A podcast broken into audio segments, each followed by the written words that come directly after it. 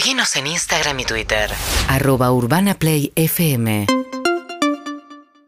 Vamos a hablar el- del amor en tiempos de redes sociales, hoy que es el día de eh, los enamorados, pero es un, un- un objeto de estudio, digamos. Hay ahora mucha gente tratando de entender cómo se forman las relaciones amorosas en estos tiempos y qué cambia respecto de otros tiempos también, ¿no?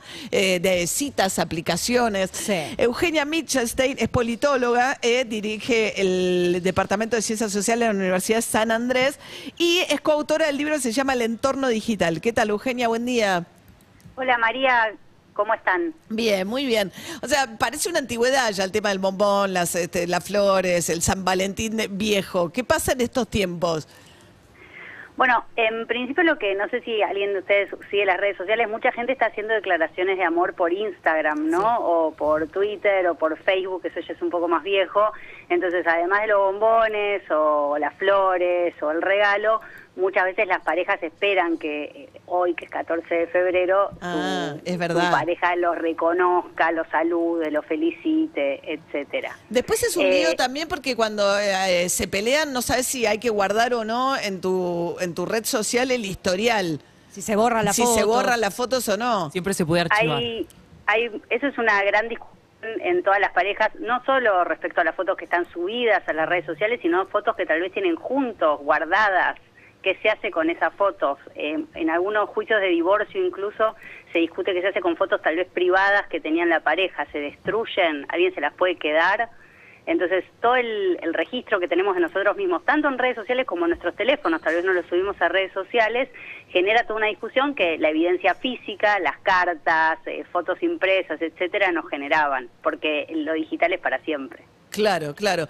Ahora, cambia mucho el modo de, digamos, con hoy en día, voy a hacer una obviedad porque esto pasa hace mucho tiempo, pero vos cuando te encontrás con alguien, si esa persona es usuaria de redes sociales o tiene alguna visibilidad pública, podés saber de esa persona mucho más, incluso antes de- del primer encuentro.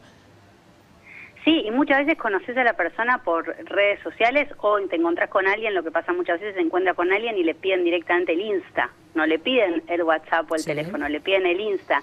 Y entonces el cortejo se da a través de, bueno, te pongo un fueguito, te pongo un corazón, te pongo un fueguito en la story, etcétera, o como se quejaba una alumna, me pone fueguitos pero no me habla.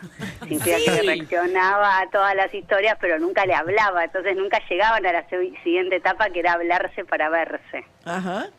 ¿Y, y qué cambios tiene esto si es que notan alguna cosa? Bueno, en principio la disponibilidad de gente. Vos antes podías conocer a la gente que conocías cara a cara, que te, no sé, tal vez te presentaba un amigo, una amiga, alguien de tu familia, conocías a la gente donde estudiabas o donde trabajabas. Ahora el, el pool de gente que puedes conocer es potencialmente infinito, sobre todo si vives en una ciudad grande, ¿no? Con mucha gente, el AMBA, 14 millones de personas, 15 millones de personas. Imagínate la cantidad de gente que puedes llegar a conocer. Entonces lo que dicen algunos especialistas es que a algunas personas les cuesta como decir, bueno, me quedo con este, porque las opciones son infinitas. Ajá. Entonces, lo que cambia es la cantidad de gente que vos sentís que podés conocer a través de tanto las redes como las aplicaciones, eh, Tinder, Bumble, etcétera, específicamente hechas para conocer gente. claro. Eh, y entonces lo que cambia es la percepción que tenemos de la cantidad de gente disponible. Lo que no cambia es que vos podés conocer a alguien por una aplicación y te puede gustar o no. Digo, lo mismo que pasa cuando antes un amigo te presentaba a alguien, bueno, podías salir o podías tener una cita de a cuatro, qué antigüedad, y esa persona te podía gustar o no.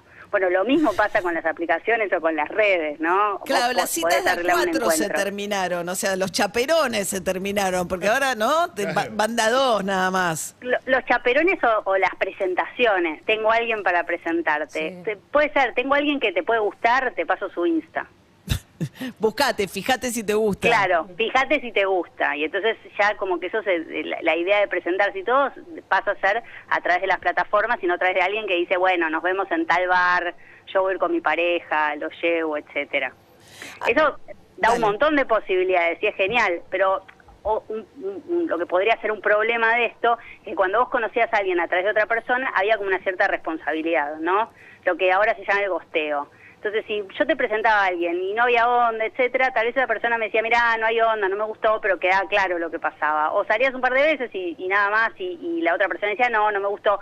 Pero ahora lo que muchas veces se llama eh, la falta de responsabilidad afectiva es que vos conociste a alguien por Tinder, no, no hubo onda, o saliste un par de veces y no, no dio para más, y no sentís ninguna obligación de como darle un cierre a eso. Si total no tienen a nadie en común, nadie se va a enojar con vos, no te lo vas a volver a cruzar en la vida. Claro, y por ahí uno queda más enganchado. O sea, ¿cómo son esos finales? Que por ahí para una de las partes es demasiado repentina respecto, ¿no? o repentina o al revés. Eh, eh, pasa a, a no hablarte más, pero te sigue poniendo like y va desapareciendo como en fade, ¿no? Y Ah. un día te das cuenta que no hablas nunca más. Claro. Pero nunca hubo esa charla de, o, o no es que tu amiga o tu amigo te dijo, no, no, dice que, que no, que está con muchas cosas o que está en una o lo que sea. Porque bueno, hay menos, se genera menos responsabilidad con alguien que no compartís un círculo de amigos o que no te vas a cruzar en la universidad o que no te vas a cruzar en el trabajo o que no te vas a volver a cruzar en la vida. Ah, mira, Eugenia Michelsen, con quien estamos charlando, es politóloga y especialista en medios y comunicación, investigando qué pasa con los vínculos en estos tiempos este, amorosos con, en, el, en- el mundo de las, eh, de las redes sociales. ¿Y van cambiando según el tipo de redes sociales? O sea, si, ves el vínculo Instagram o el vínculo de Tinder, eh, la- ca- ¿cada aplicación tiene una lógica distinta? Sí, va cambiando según la lógica de la aplicación y va cambiando también según la etapa de la relación. Como, bueno, primero tal vez eh, te, te likeás eh, stories en público, ¿no? O los reels en público, todo el mundo ve que te likeás. Después pasas al DM, ¿no? Al mensaje directo a través de la plataforma. Recién después pasas al WhatsApp. Y ahí en el WhatsApp es donde tal vez arreglas un encuentro, etcétera. Entonces no solo va cambiando el tipo de vínculo, sino que también va cambiando eh, en el mismo vínculo eh, la red social que usa cada pareja o, o cada persona para comunicarse con el otro. Y algo muy gracioso es que mm, mi- yo doy clases en el MBA en, en San Andrés y una de mis estudiantes me dijo, bueno, también nosotros usamos un poco LinkedIn eh, como si fuera Tinder. Es O sea, verdad. LinkedIn, nivel wow. MBA. Es verdad. Claro, porque en el LinkedIn le ves el CV, o sea, ¿sabes? ¿No? El currículum. propietario, Eh, si sí, no, propietario no, pero su- sus estudios, donde multi, estudió. trabaja en una multinacional. Pero puedes hacer un chequeo desde muchos lugares, ¿no? bueno, Pasás obvio. a alguien por Google, por el LinkedIn, por sus redes, el- el redes sociales. El ¿no? Instagram, más o Sí, menos. que tal vez puedes meter un veraz si hace falta. Claro. ¿no? Claro. Eh, Tal vez ¿no? eso sea un poco extremo, pero se puede. conozco casos Sí. que le han tirado veraces. Yo lo he hecho, ¿eh? Lo he ¿En hecho. serio? Sí. ¿Cómo? Te evitas problemas. Te evitas Y problemas. yo veía algo medio raro ahí, dije, a ver, y bueno, estaba. Eh, Y bueno, no, listo, yo acá este problema no me lo compro. Sí, sí, claro, y hay Está cheques bien. librados que no pagan. No, es muy bueno el. Claro. Conozco casos, ¿eh? Porque hay deudas y deudas. Tremendo. Hay deudas que son chiquitas que uno dice, bueno, esto se salda. claro, Debe claro. la tarjeta, bueno. No, está y bien, hay debe la algo tarjeta. oculto. Juicios, te saltan si tienes juicios Eh. pendientes, te salta mucha información. Hay mucha información en las redes. Sí. Hay mucha información en Internet y eso tal vez también sea como negativo, porque uno tiene una idea, de con, con- muchas veces la gente tiene una idea con quién, con quién quiere encontrarse. No sé, una mujer hetero, un señor de 1,80, universitario, que haya estudiado tal cosa, que traje en tal lado. Entonces se hace todo un, un esquema de quién quiere, a quién quiere conocer, finalmente lo conoce, pero no pasa nada. Entonces, muchas veces cuando uno iba a ciegas o conocía a alguien en un bar o lo que sea, todo eso te enterabas tal vez después y tenía su costado negativo, como dicen acá, tal vez eh, eh, cheques voladores, etcétera, pero también dejaba más cosas libradas al azar. Porque no es fácil predecir, eh, esto lo dice el- Eli Finkel, que es un psicólogo de, de Northwestern, es muy, es muy difícil predecir quién te va a gustar. Es Entonces vos o crees sea, con estas herramientas te lleva a creer equivocadamente que vos vas a, a saber, eh, elegir, digamos, o filtrar eventualmente con quiénes das esos pasos y en realidad estás no, no- no pasa por ahí. O sea, puede ser que hagas un primer filtro, pero que igual vos salgas con 30 personas que cumplen tus condiciones, igual ninguno te guste. Y tal vez hay alguien que no cumpla tus condiciones, que hubieras conocido, no sé, en un bar o en la calle o en un trabajo, que no cumple tus condiciones, pero igual te gusta. Entonces no es tan fácil predecir qué va a hacer que funcione.